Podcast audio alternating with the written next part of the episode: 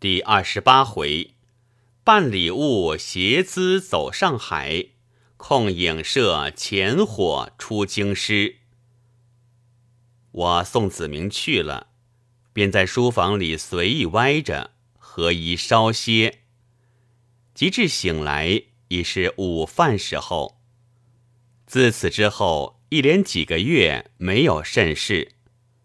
忽然一天，在辕门抄上。看见我伯父请假赴苏，我想，自从母亲去过一次之后，我虽然去过几次，大家都是极冷淡的，所以我也不很常去了。昨天请了假，不知几时动身，未免去看看。走到公馆门前看时，只见高高的贴着一张招租条子。里面去其无人，暗想，动身走了，似乎也应该知照一声，怎么悄悄的就走了？回家去对母亲说之，母亲也没甚话说。又过了几天，季之从关上回来，晚上约我到书房里去，说道：“这两天我想烦你走一次上海，你可肯去？”我道：“这有何难？但不知办什么事。”既知道下月十九日是翻台老太太生日，请你到上海去办一份寿礼。我道：“到下月十九还有一个多月光景，何必这么急急？”既知道这里头有个缘故，去年你来的时候。待我汇了五千银子来，你道我当真要用吗？我这里多少还有万把银子，我是要立一个小小基业，以为退步。因为此地的钱不够，所以才叫你汇那一笔来。今年正月里就在上海开了一间字号，专办客货，统共是二万银子下本。此刻过了端节。前几天他们寄来一笔账，我想我不能分身，所以请你去对一对账。老实对你说，你的二千，我也同你放在里头了。一层做生意的关系比装上好，二层多少总有点盈余。这字号里面你也是个东家，所以我不烦别人，要烦你去。再者。这份寿礼也与前不同，我这里已经办得差不多了，只差一个如意。这里个人送的也有翡翠的，也有羊脂的，甚至于黄杨、竹根、紫檀、瓷器、水晶、珊瑚、玛瑙，无论整的、香的都有了。我想要办一个出乎这几种之外的，价钱又不能十分大。所以要你早去几天，好慢慢搜寻起来。还要办一个小轮船。我道：“这办来做什么？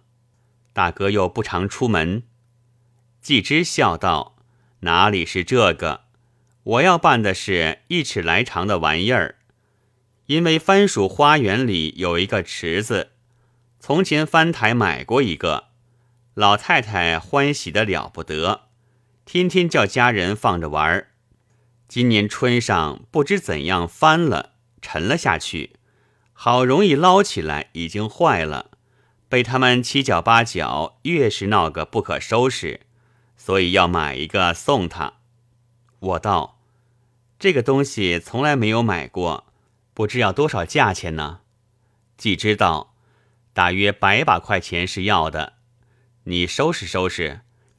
一两天里头走一趟去吧，我答应了，又谈些别话，就各去安歇。次日，我把这话告诉了母亲，母亲自是欢喜。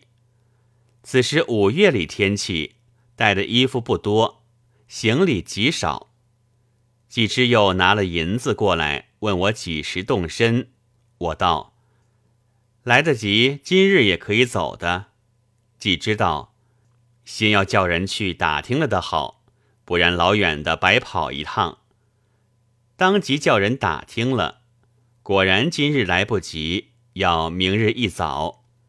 又说这几天江水溜得很，恐怕下水船到得早，最好是今日先到阳棚上去住着。于是我定了主意，这天吃过晚饭，别过众人，就赶出城，到阳棚里歇下。果然次日天才破亮，下水船到了，用山板渡到轮船上。次日早起便到了上海，叫了小车推着行李到字号里去。既知先已有信来支照过。于是同众伙友相见，那当事的叫做管德全，连忙指了一个房间安些行李。我便把季之要买如意及小火轮的话说了。德全道：“小火轮只怕还有秘处，那如意他这个不要，那个不要，又不曾指定一个名色，怎么办法呢？”明日带我去找两个珠宝掮客来问问吧。那小火轮呢？只怕发昌还有。当下我就在字号里歇住。到了下午，德全来约了我，同到虹口发昌里去。那边有一个小东家叫方一炉，从小就专考究机器，所以一切制造等事都极精明。他那铺子除了门面专卖铜铁机件之外，后面还有厂房，用了多少工匠，自己制造各样机器。德全同他相识，当下彼此见过，问起小火轮一事，一炉便道：“有是有一个，只是多年没有动了，不知可还要的。”说罢。便叫伙计在架子上拿了下来，扫去灰土，拿过来看，加上了水，又点了火酒，机器依然活动，只是旧的太不像了。我道：“可有新的吗？”一炉道：“新的没有。其实铜铁东西没有新旧，只要拆开来擦过，又是新的了。”我道：“定做一个新的，可要几天？”一炉道：“此刻厂里忙得很，这些小件东西来不及做了。”我问他这个旧的价钱，他要一百元，我便道：“再商量吧。”同德全别去，回到字号里，早有伙计们带招呼了一个珠宝掮客来，叫做辛若江。说起要买如意，要别致的，所有翡翠、白玉、水晶、珊瑚、玛瑙一概不要。若江道，打算出多少价呢？我道，见了东西再讲吧。说着，他辞去了。是日天气甚热，吃过晚饭，德全同了我到四马路升平楼泡茶乘凉。带着谈天，可奈茶客太多，人声嘈杂，我便道：“这里一天到晚都是这许多人吗？”德全道：“上半天人少，早起更是一个人没有呢。”我道：“早起他不卖茶吗？”德全道：“不过没有人来吃茶罢了。你要吃茶，他如何不卖？”坐了一会儿，便回去安歇。次日早起更是炎热，我想到昨夜到的升平楼甚觉凉快，何不去坐一会儿呢？早上各伙计都有事，德全也要照应一切，我便不去惊动他们，一个人逛到四马路，只见许多铺家都还没有开门。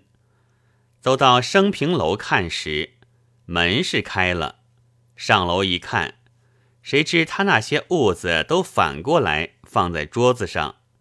问他泡茶时，堂官还在那里揉眼睛，答道：“水还没有开呢。我只得往往而出，取出表看时，已是八点钟了。在马路上逛荡着，走了好一会儿，再回到升平楼。只见地方刚才收拾好，还有一个堂倌在那里扫地。我不管他，就靠栏杆坐了，又歇了许久，方才泡上茶来。我便凭栏下视。慢慢的，清风徐来，颇觉凉快。忽见马路上一大群人，远远的自东而西走将过来，正不知因何事故。及至走进楼下时，仔细一看，原来是几个巡捕押着一起犯人走过，后面围了许多闲人跟着观看。那犯人当中。有七八个蓬头垢面的，那都不必管他。只有两个好生奇怪，两个手里都拿着一顶熏皮小帽，一个穿的是京酱色凝绸狐皮袍子，天青缎天马出风马褂；一个是二蓝凝绸高皮袍子，白灰色凝绸高皮马褂，脚上一式的穿了棉鞋。我看了，老大吃了一惊。这个时候，人家赤膊摇扇还是热，这两个怎么闹出一身大毛来？这才是千古奇谈呢。看他走的汗流披面的，真是何苦？然而此中必定有个道理，不过我不知道罢了。再坐一会儿，已是十点钟时候，遂会了茶账回去。早有那新右江在那里等着，拿了一只如意来看，原是水晶的，不过水晶里面藏着一个虫，可巧坐在如意头上。我看了不对，便还他去了。德全问我到哪里去来，我告诉了他，又说起那个穿皮衣服的，煞是奇怪可笑。德全道。这个不足为奇。这里巡捕房的规矩，犯了事捉进去时穿什么，放出来时仍要他穿上出来。这个只怕是在冬天犯事的。旁边一个管账的金子安插嘴道：“不错，去年冬月里那一起打房间的，内中有两个不是判了押半年吗？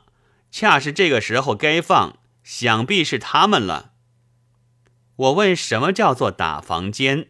德全道：到妓馆里把妓女的房里东西打毁了，叫打房间。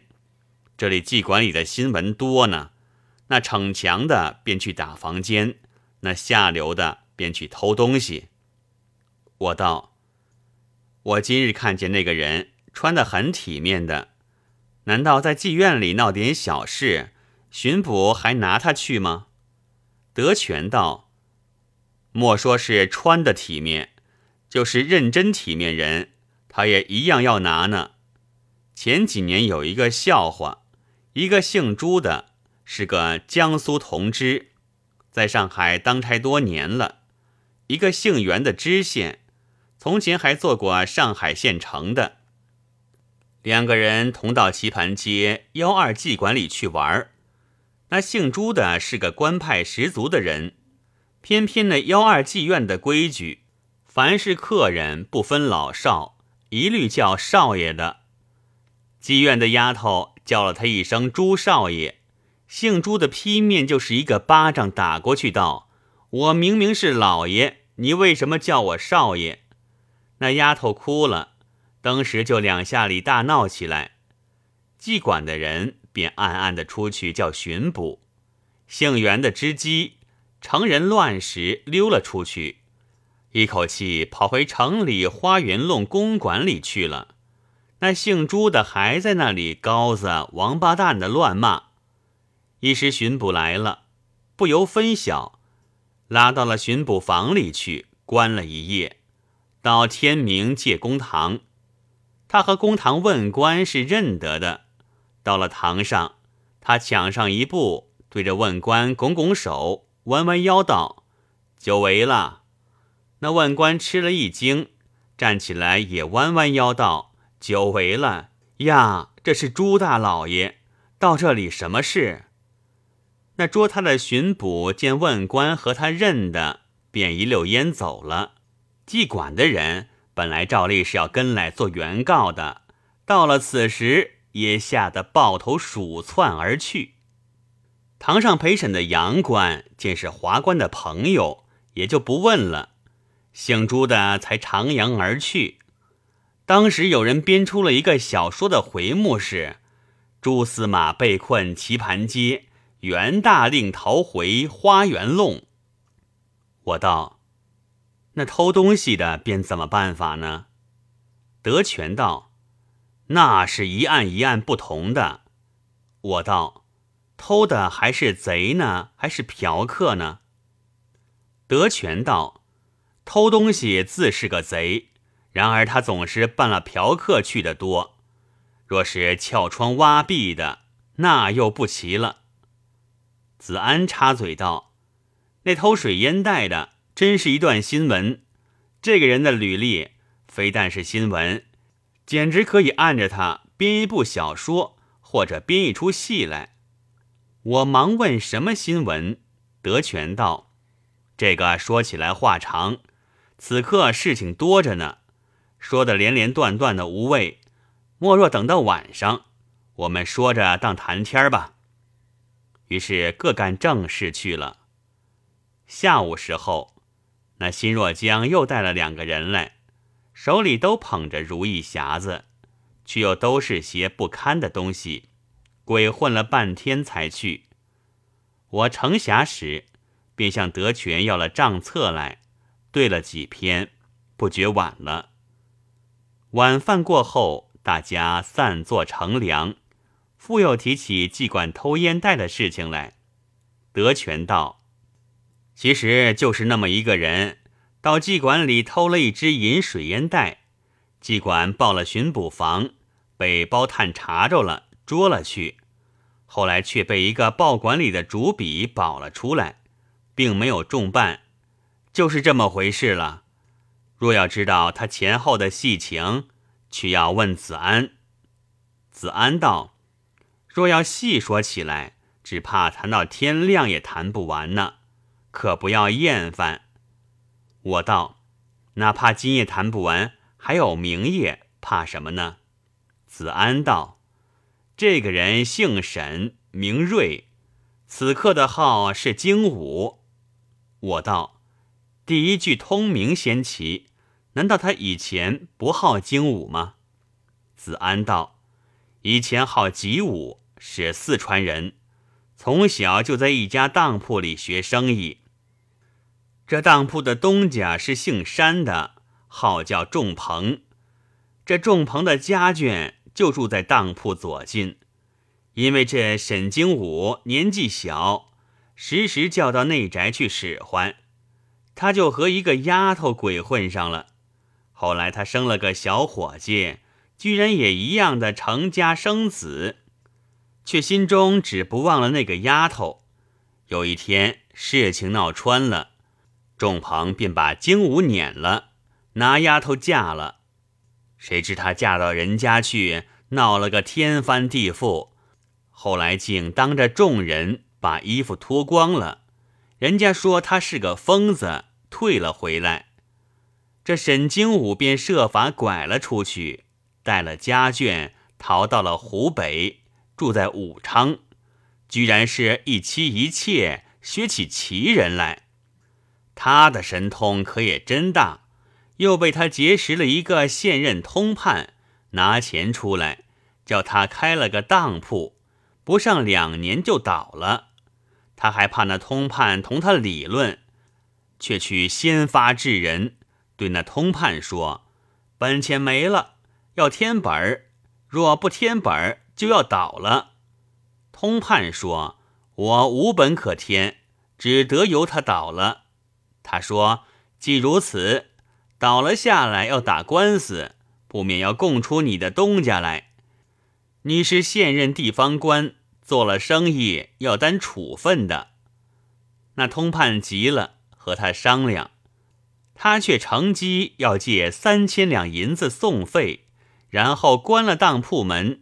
他把那三千银子一起交给那拐来的丫头，等到人家告了，他就在江夏县监里挺押起来。